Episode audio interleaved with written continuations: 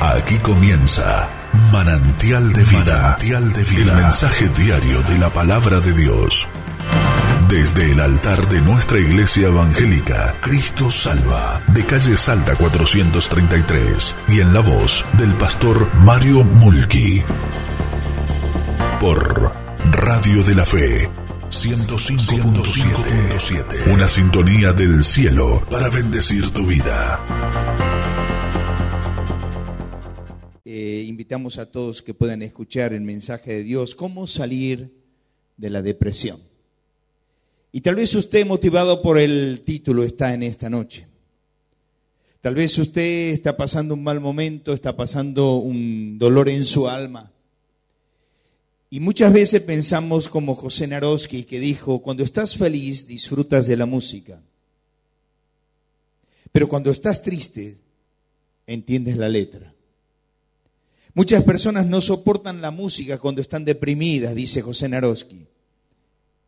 Pues hacer romántico o triste llevarles, les puede llevar una mayor melancolía. Y el gran líder Nelson Nelson Mandela dijo estas palabras, la mayor gloria de la vida no reside en no caernos nunca en la depresión, sino saber cómo levantarnos cada vez que nos caímos. Y esto es lo que los grandes psiquiatras hablan de la resiliencia, que es tratar de en medio del dolor, de la crisis, salir airoso. Salir con una gran bendición, salir con una sanidad en el alma, de manera que cada uno de nosotros pueda entender que muchas veces pasamos por dolor porque Dios quiere meternos en el túnel. Por eso yo quisiera que venga conmigo a uno de los textos que aparecen en la Biblia, en el Salmo 147, 2, que dice estas palabras. Él sana a los quebrantados de corazón y lava sus heridas. Ahora, yo quisiera que en esta noche usted pueda pensar mientras que ponen en la pantalla que el tema de la depresión es un gran tema de hoy. Es un tema que hoy se puso en moda, pero no es un problema reciente, sino es un problema de siempre. Las grandes, las grandes eh, clínicas psiquiátricas hablan de la depresión, pero quiero en esta noche, y quien les habla no es un médico, yo tuve que incursionar en, grandes psiquiatras para que nosotros podamos entender cómo llevado a la Biblia, uno cuando pasa por la depresión, pasa por la angustia, pasa por el dolor, Dios puede hacer un milagro. Y yo quisiera en esta noche hablar de esto. Y voy a hacer que alguien me alcance el pendrive para que lo pongan en PowerPoint, porque veo que se les trabó. Ah, ya está, ya está, muy bien. Yo quisiera en esta noche hablar del concepto de depresión. En segundo lugar, de las clases de depresión que hay. En tercer lugar, de las consecuencias de la depresión. En cuarto lugar, de la curación de la depresión. Hemos leído el Salmo 147.3, Él sana a los quebrantados de corazón y venda sus heridas. Entonces yo quisiera en esta noche hablar de esto, para presentarle que el antídoto para la depresión es Jesucristo. Es el Señor de la gloria. Es el Rey de Reyes. Ahora, tal vez usted me diga, pero no, a mí no, a mí hábleme de mi problema. Por eso he venido. He venido cautivado por el título. Bueno, yo quisiera en esta hora, para hablar de la depresión, del concepto de depresión, esto significa, o viene del, del, latín que significa depresio, significa opresión, encogimiento y abatimiento. Esto implica que cuando nosotros pasamos por depresión, nuestra alma se oprime, nuestras emociones se encogen y lo peor se abaten. Al explicar la palabra abatir ahí significa que tu alma cuando pasa por depresión es como si fuera que has puesto tu alma en una licuadora y empieza a batirse y batirse y batirse y batirse. Y empieza a sentir que la persona empieza a tener sentimientos suicidas, angustia, dolor, desesperación. Ahora, cuando yo pienso en esto, pienso en que el estado depresivo, porque se le llama estado depresivo, significa un trastorno de ánimo que presenta un hundimiento de la vitalidad. La persona que está con depresión, dice Charles Kaplan, está teniendo un hundimiento de la personalidad a nivel cognitivo, emocional e instintivo corporal. No tiene ganas. No tiene ganas de hacer nada. No tiene ganas de levantarse, no tiene ganas de bañarse, no tiene ganas de salir. No tiene. Ahora, ¿cuántos tipos de depresiones hay? Bueno, está la depresión endógena, exógena y la que nos convoca, espiritual. La depresión endógena es aquella depresión que se puede diferenciar en distimia. ¿Qué es la distimia? Es una alteración del ánimo. Un día estoy fogoso, quiero entrar, salir, comprar, vender. Otro día estoy en la cama, no quiero salir. Es la distimia. Es la dicotomía emocional. Cuando yo pienso en la depresión severa, pienso cuando ya entré en ese estado depresivo profundo que ya hay psicofármacos presentes. Cuando ya paso a la depresión severa, llego a la trastorno bipolar, que hoy decimos, y hoy está de moda el trastorno bipolar. Estás bipolar, ¿qué te pasa? El trastorno bipolar que un día estás en la cima, un día estás en el cielo, un día tocas el cielo con las manos, otro día tocas el infierno con las manos. Ahora, la depresión endógena tienes que ir a dónde? A un profesional de la salud, mi querido. Porque puede faltarte litio en la sangre, puedes tener una dilipemia, puedes tener un problema clínico, lo tiene que ver un clínico o un psiquiatra. Endógena, es una enfermedad. Pero en segundo lugar es la exógena, como la misma palabra lo indica, es una persona que nunca, escucha bien, nunca tuvo depresión, pero algo le pasó en la vida. Perdió un hijo, se accidentó y perdió un ser querido. Está angustiado por algo. Es la persona que tuvo familia, seguidito los dos hijos y tuvo una caída de progesterona y empieza la persona, nunca tuvo depresión, pero ahora empieza a tener depresión. La depresión es un evento externo traumático. Nunca lo tuvo, pero algo le pasó. A partir de ahí, marcó un antes y un después de su vida. ¿Qué necesita la persona exógena? La depresión exógena. Al Dios vivo y verdadero. Esa persona no está enferma. Esa persona necesita de Dios. Pero la depresión espiritual. Porque antes uno hablaba de depresión y decía, es un pecado. Yo he tenido gente cerca que hablaba de la depresión decía, el que está deprimido está en pecado. La depresión era una mala palabra. Hermano querido, puede ser endógena, una enfermedad, exógena, algo que nunca te pasó. Pero el 78% de las depresiones son espirituales es la persona que está lejos de Dios, no arregló sus cuentas con Dios, necesita de Dios. Ahora, cuando yo pienso en esto, yo necesito ver las consecuencias de la depresión. Y vamos a ver la consecuencia del pecado manifestado en la depresión. Y no puedo mirar a otro que David. Yo necesito traerlo a David en un momento crucial de su vida en una angustia que él tuvo porque cayó, tuvo dos pecados, los dos comienzan con A, adulterio y asesinato, este hombre de Dios. Esa persona tuvo un adulterio porque anduvo con la mujer de Urias Eteo y tuvo un asesinato porque lo mandó a matar a este Urias Eteo. Ahora, cuando él está en medio del paroxismo del dolor por el pecado, escribe tres salmos. Salmo 51, ten piedad, ten piedad de mí, oh Dios, conforme a tu misericordia. Conforme a la multitud de tus piedades, borra mis rebeliones, lávame más y más de mi pecado y límpiame, Señor. Crea en mí un corazón limpio y renueva un espíritu recto delante de mí. Se siente sucio, se siente con pecado.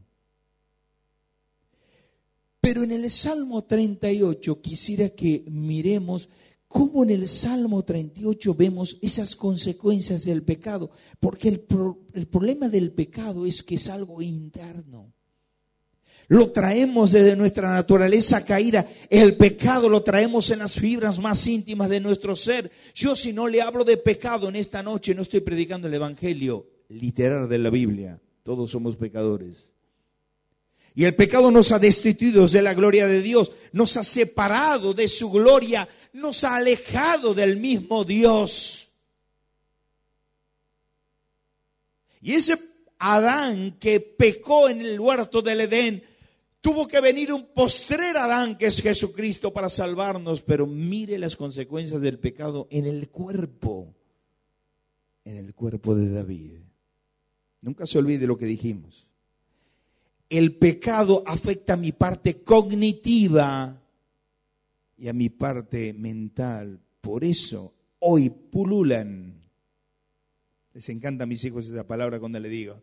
Se ríen, no saben qué es. Bueno, pululan los profesionales de la salud mental. Nadie hablaba de salud mental ahora, ahora todos son salud mental. ¿Sabe por qué? Porque el pecado no ha destruido la mente. Ahora, permítame, por favor, hacer una, hacer una, una pequeña exégesis de este salmo. Cuando yo miro a David, mira, mira lo que dice David allí. Dice, Jehová, no me reprendas en tu furor, ni me castigues en tu ira. Empieza David a tener temor. No me castigues en tu ira. El pecado nos da temor, temor. Verso 3, no hay nada sano en mi carne a causa de tu ira. No hay paz en mis huesos, no hay paz en mis huesos. La persona que tiene pecado en su vida tiene pérdida de paz. El pecado le quitó la paz. P, El pecado quita la paz. Cuando yo sigo mirando en el verso, dice, como carga pesada se han agravado sobre mí. Dice, porque mis iniquidades se han agravado sobre mi cabeza y como carga pesada se han agravado sobre mí. ¿Qué pasa allí? Sobrecarga emocional. La persona está emocionalmente enferma. Cuando yo sigo mirando, miro Yedin y supuran mi llaga a causa de mi locura? ¿Qué siento? Un autorrechazo constante de mi propia persona. Me tengo bronca a mí mismo. Hay gente que está enojada con uno mismo. Es el pecado. Por eso el apóstol Pablo dice, veo una ley en mi miembro que se me revela con la ley de mi, de mi mente. O sea, hay un problema de dicotomía en mi vida porque el bien que quiero hacer no lo hago. Y el mal que no quiero, esto hago. O sea, no quiero hacer esto, pero lo hago. Ahí, tengo motorizado mi mente, mi corazón. Hay alguien adentro de mí. Es Satanás. Es el pecado que mora en mí. Entonces me tengo bronca, me miro en el espejo, me odio. ¿Por qué volví a la adicción? ¿Por qué volví a las drogas? ¿Por qué volví a maltratar a mi mujer?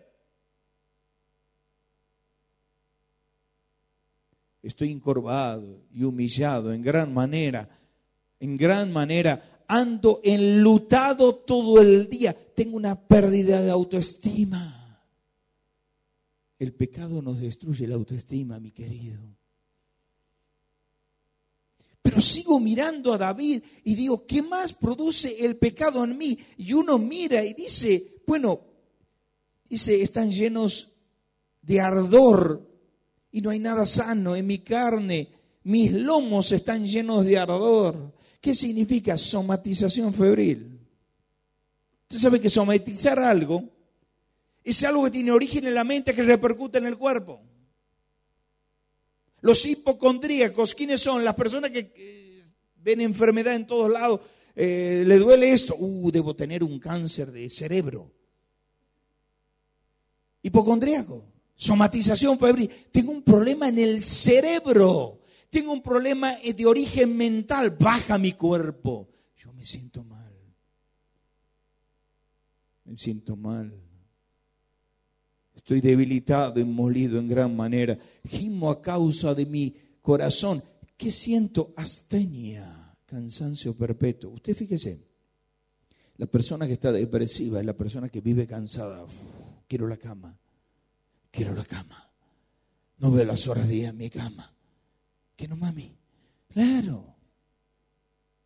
Y no está depresiva, pero quiere la cama. Astenia.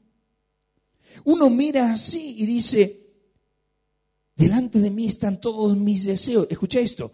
Y mis suspiros no te son ocultos. Ahí habla de el síndrome neurovegetativo. Nunca estuvo usted con una persona depresiva y está haciendo. Él, ¿qué vienes haciendo un triatlón? Como mi, mi amigo Fede. ¿De dónde viene? ¿Por qué está tan neurovegetativo? Le falta el aire es el pecado que mora en mí. Estoy acongojado, mi corazón está acongojado. Ahí literalmente en el hebreo significa me traquetea el corazón, tengo una arritmia. Pero esa arritmia, usted va, se hace un electrocardiograma y tiene un problema emocional, tal vez sea estrés o tal vez sea un alejamiento de Dios, pero también una soledad desgarradora, pero termino. Dice, estoy a punto de caer, tengo sentimientos de paranoide, eh, eh, siento que estoy siempre al borde de la cornisa. Tengo miedo de viajar, de colectivo, el avión, si se duerme el piloto. Sentimiento de paranoide. Sentimiento catastrófico, estoy a punto de caer,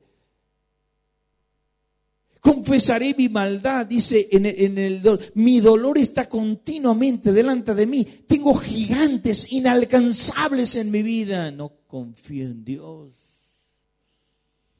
Pero ¿cómo termina en el verso? En el verso 21 dice, no me desampares, oh Jehová, no te alejes de mí, nos sentimos olvidados. Pero después termina diciendo David, ayúdame, oh Dios, oh Señor de mi salvación. La solución, ¿quién es? El antídoto de la depresión es Dios. Ahora, mi querido, usted está en esta noche y usted mira y dice, el pecado ha producido estas cosas en mí. ¿Qué necesito? Elevar mis ojos a Dios. ¿Qué necesito? Es decirle, Dios, yo en esta hora te necesito. Dice C.S. Lewis, cuando el corazón se decepciona, el alma llora. El desamor es una de las mayores causas de depresión. Por eso las mujeres enamoradas que los dejó su hombre ideal entran en depresión. Helen Keller dijo, nos recuerda que los fracasos son más, son grandes oportunidades para crecer la felicidad de tu vida depende de la calidad de tus pensamientos. Nosotros somos lo que pensamos. Ahora, que él no sabe lo que dice Proverbios 23, 7. Tal es vuestro pensamiento, tal es tú. ¿Cuál es tu pensamiento? ¿Cómo manejas tus pensamientos? Sale el apóstol Pablo y dice, Filipenses capítulo 4, y dice, en esto pensad todo lo bueno, todo lo puro, todo lo amable, todo buen nombre, si hay virtud alguna, si hay algo digno de alabanza, en esto pensad. El problema está en lo que pensamos. Nosotros somos lo que pensamos. Por eso el mismo apóstol Pablo lo dice en Filipenses, dice, poned la mira en las cosas de arriba. Yo necesito elevar mis ojos, pero como dice un gran escritor, el hombre solo mira arriba cuando está en una cama de hospital. La pregunta de esta noche, ¿por qué volvemos a Dios o por qué venimos a Dios cuando estamos en depresión? ¿Por qué el antídoto de la depresión, que es Jesucristo, venimos cuando todas las cosas, y como el último recurso, vengo a Dios? Yo quiero decirte en esta hora que Jesucristo murió por tus pecados. Jesucristo murió por cada una de esas patologías que tú tuviste. Él, al ver a una humanidad perdida por el pecado, tuvo que subir y fue clavado en la cruz del Calvario. Y derramó esa sangre. La sangre es la que nos salva. La sangre es la que nos limpia de todos nuestros pecados. La sangre de Cristo es la que te purifica de tus pecados. Y tú me dirás, bueno, bueno, pero yo soy una persona muy buena. Yo por ahí siento algunas patologías de esta, pero, pero no soy tan malo. Yo soy un hombre de buena familia, tengo una familia correcta, soy un buen trabajador. ¿Por qué tengo que tener pecado? Porque la Biblia lo dice. La Biblia dice que estamos condenados porque hemos pecado. El pecado está en las fibras más íntimas de nuestro ser. El pecado nos oprime, nos subyuga, nos coarta. El pecado nos ata al muelle de la infelicidad. Por eso vino Cristo para salvarnos nuestros pecados. Primera Timoteo 1:15. Cristo Jesús vino al mundo para salvarnos nuestros pecados, decíamos en el texto, cuando teníamos atrás el texto. Salvarnos de nuestros pecados. ¿Y qué tengo que hacer? Entender que todo lo que pueda yo ayudarle a Dios de nada vale. Escucha bien, de nada vale. Pero yo con la moral puedo ayudarle. No, de nada vale.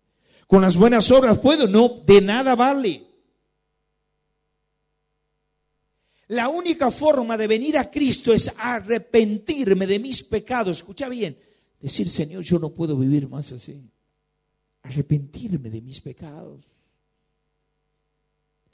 aceptar la cruz de Cristo y la sangre derramada y decirle, Señor, yo no puedo, tú puedes. La salvación está abierta para todos. Por eso dice Juan, Mateo 11, 28, venid a mí todos los que estáis trabajados y cargados, que yo os haré descansar todos. Por eso dice Isaías, el profeta de la antigüedad, mirad a mí y sed salvos todos los términos de la tierra, porque yo soy Dios y no hay más. No busques más, solo Dios basta. Decía Teresa de Jesús, nada te turbe, nada, nada te espante. Dios no se muda. La paciencia todo lo alcance a quien a Dios tiene nada, le falta solo Dios, basta. Nada más. Cuando vos estás con Dios tienes todo. Cuando estás sin Dios no tienes no tiene nada. Por eso Jesucristo está abierto los ojos para decirte, aquí estoy, ven, aquí dice Gabriel García Márquez, dice, ningún lugar en la vida es más triste que una cama vacía. Es la soledad que podemos sentir cuando no estamos con la persona que deseamos estar. Y tal vez usted ha perdido un ser querido, tal vez usted ha, perdido algo en la vida. ¿Sabe? Dios está aquí para sanarle. Decía la canción de Lourdes, déjame ser tu salvador. Déjame ser tu sanador. Yo no soy como aquellos que hablan de la salud mental. Yo quiero sanarte tu alma, déjame ser tu Salvador. Pero termino la curación de la depresión.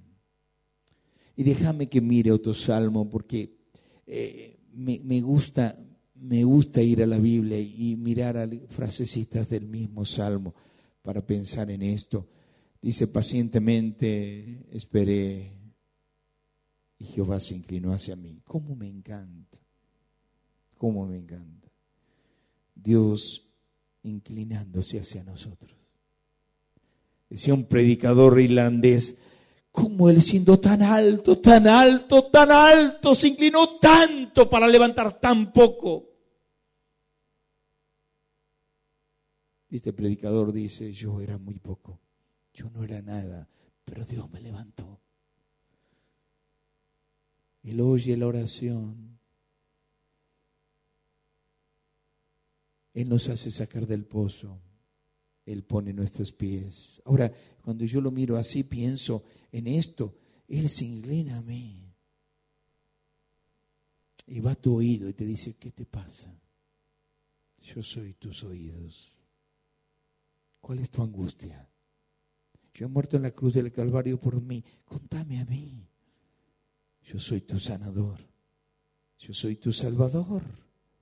Pero no solo esto, sino dice que se inclinó a mí y me oyó. ¿Sabe? Jesucristo está para oírte. Que te arrepientas de tus pecados, quiere oírte. Quiero oírte que tienes fe en Cristo. No fe en la fe, sino fe en la persona. No fe en la cruz, sino fe en el Cristo de la cruz. y fe en la sangre derramada. Mira, eh, si yo no te predico de la sangre de Cristo, no te predico el Evangelio de Cristo. La sangre de Jesucristo tiene poder para limpiarte cualquier pecado que hayas cometido. ¿Vos sabes lo que hice yo? No lo quiero saber. Dios ya lo sabe, Él lo tiene que saber. Te puede limpiar de esos pecados. Pero no solo eso, te va a sacar del pozo. En el pozo, dentro del pozo, no hay wifi, no hay luz,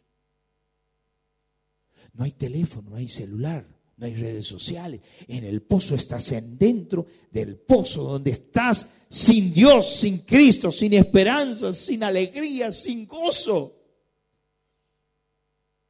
En el pozo nadie te ayuda porque mis amigos, decía en el Salmo 38, se han alejado. Hay una versión eh, cuando, habla David, cuando habla José en Génesis capítulo 50, una, usa una figura de dicción que es el pleonasmo.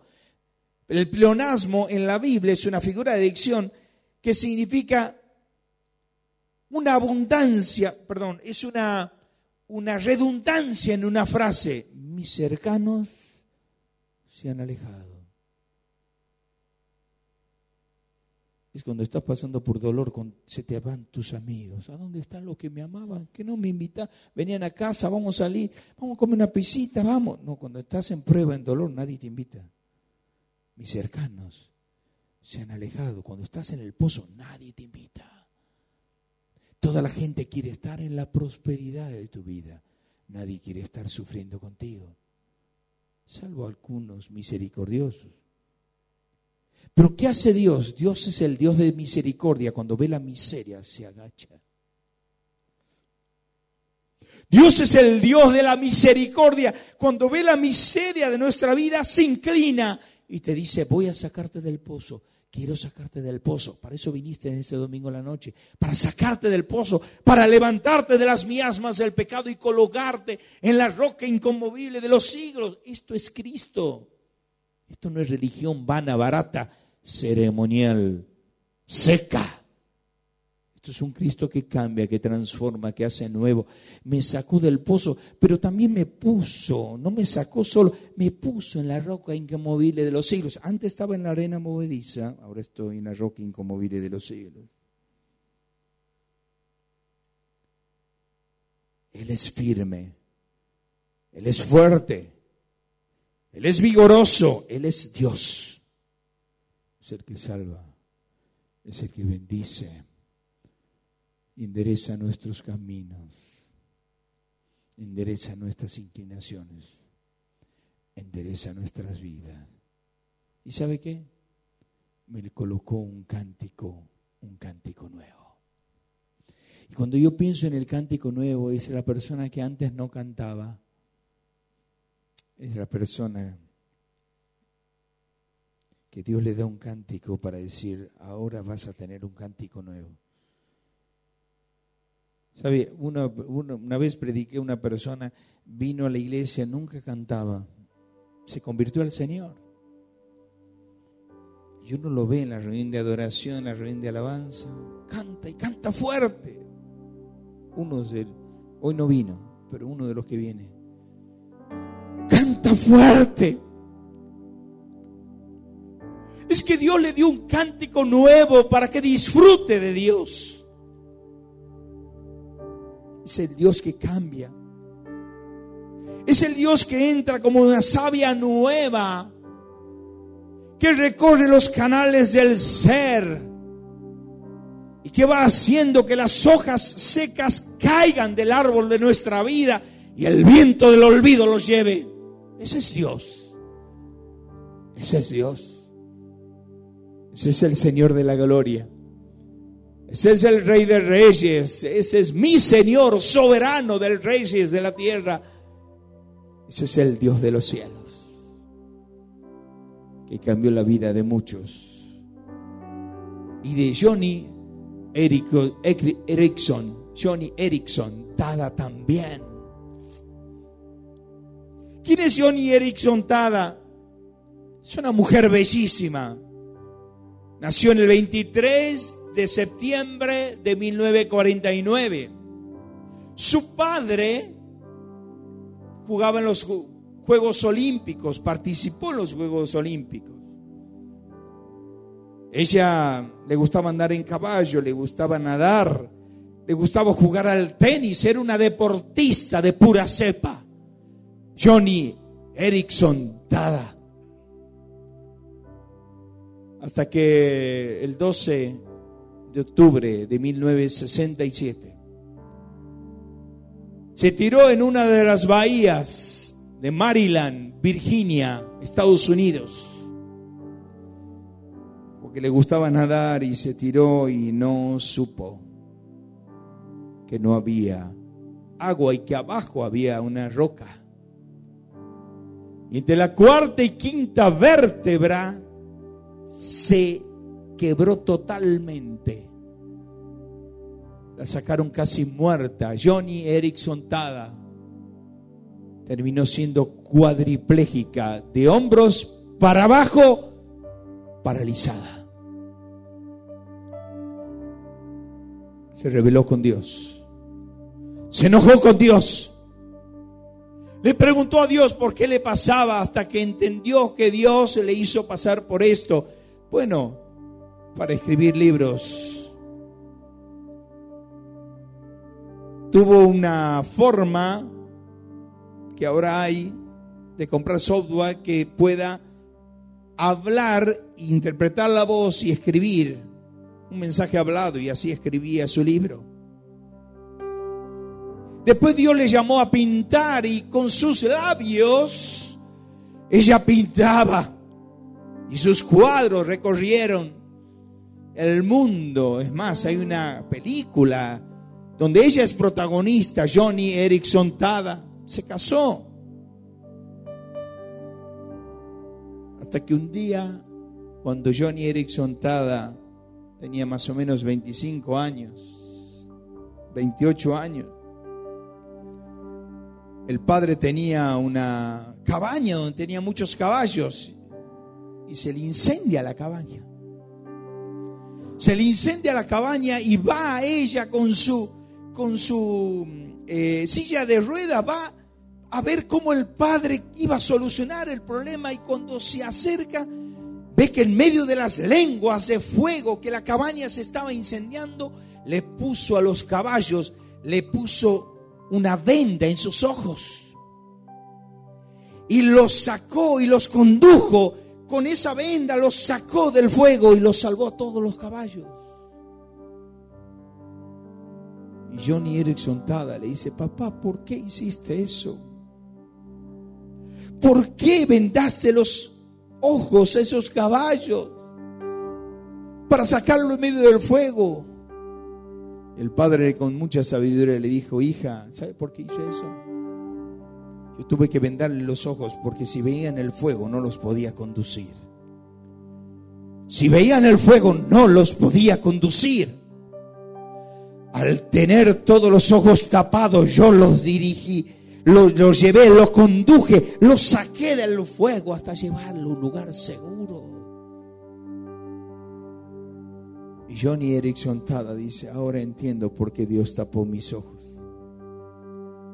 Para que no vea el fuego de la prueba. Para que no vea el fuego de la depresión. Tal vez usted en esta noche siente esto que alguien le tapó los ojos. ¿Sabe quién es? Dios. Para que en esta noche usted reciba al Cristo de la cruz. Para que usted en esta noche le diga, Señor, yo no puedo más. Aquí está mi vida. Me arrepiento de mis pecados. Tengo fe en ti. Cierra tus ojos, por favor. Y recibe a Cristo en esta hora. Recibe a Cristo en esta hora.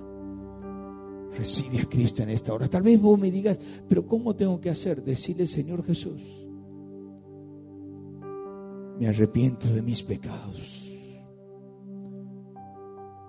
Entra a vivir en mi vida, Señor, sálvame. Sálvame, Señor. Yo te necesito. La soledad ha embargado, ha embargado y ha invadido mi vida entra a vivir en mi vida, sálvame. Creo que tú has muerto en la cruz del Calvario por mí, redímeme. Perdona mis pecados. Entra a vivir en mi vida, sálvame, Señor. Sálvame, sácame de la depresión. Sácame de ese pozo donde hay oscuridad, dolor y pecado oscuro y coloca mi corazón en un lugar seguro que es la roca, que eres tú. Dile con la voz de tu alma, Señor, entra a vivir en mi vida. Sálvame. Creo que tú has muerto en la cruz del Calvario por mí. Entra a vivir en mi vida ahora. Ahora, Señor se inclinada las cabezas, nadie eleve su rostro en esta hora. Yo voy a pedir que todos los que han orado así, todos, todos, todos los que han orado así, Señor, entra a vivir en mi vida, sálvame, levante su mano donde está para que pueda orar por usted. ¿Quién le dijo así al Señor? Dios te bendiga. ¿Quién más? Dios te bendiga. ¿Quién más? Levánteme su mano donde está. Dios le bendiga, querida. ¿Quién más? Señor, aquí está mi vida, sálvame, perdóname. Dame la vida eterna, te necesito. Donde están, levántame su mano para que yo le alcance a ver. Puedo, Dios te bendiga. ¿Y quién más? ¿Quién más le dijo? Dios le bendiga, Dios te bendiga, Dios te bendiga, gloria a Dios. ¿Quién más? ¿Quién más le dijo hacia Dios le bendiga, querida, aquí adelante. Dios te bendiga. ¿Quién más? ¿Quién más le dijo así? Señor, yo te necesito. Perdona mis pecados, entra a vivir en mi vida, sálvame. Me arrepiento de mis pecados. ¿Alguien más lo hizo? Yo siento que hay más personas aquí que están con este problema, que necesitan de un Dios, están lejos de Dios, necesitan acercarse a Dios. Por última vez, si has hecho esta oración, levántame tu mano para que pueda orar por ti. Dios te bendiga, querida. Dios te bendiga. ¿Alguien más? Aquí adelante, ¿alguien más le hizo así esta oración? Le dijo, Señor, sálvame, perdóname, dame la vida eterna. ¿Alguien más le dijo así? Dios te bendiga. Amén. Amén. No luches más. Dios te trajo para tomar una decisión. No luches más. Ven a Cristo en esta hora. Y yo voy a pedir que mientras que cantamos nos vamos a poner de pie. Nos vamos a poner de pie. Y este sanador, este Dios, has recibido en esta hora. La iglesia del Señor en este lugar acostumbra a regalar una Biblia. Nosotros queremos regalar una Biblia a cada persona que ha recibido a Cristo. Así que si levantado tu mano o si no la has levantado, no importa. Quiero que vengas aquí adelante. Rompe filas, vení aquí delante, yo quiero darte un beso, quiero regalarte una Biblia, si has recibido a este Cristo de la cruz. No te vayas sin Dios, Dios te trajo. Él quiere ser tu sanador, tu salvador, primero tu salvador. Quiere salvarte porque si te mueres te vas al infierno, pero quiere ser tu sanador también. Esas heridas del alma. Y entiendas que Jesucristo basta, solamente Jesucristo basta. Por eso empezamos a cantar y empieza a venir. Pedirle a alguien al que te invitó, decirle, acompáñame adelante. Quiero recibir a Cristo. Vamos. Por su compañía. Muchas gracias y para contestar sus inquietudes les esperamos los días domingos, 21 horas, en nuestra iglesia evangélica, Cristo Salva, de calle Salta 433 o bien comunicarse al teléfono 699-6397. Radio de la Fe 105.7. Una sintonía del cielo para bendecir tu vida.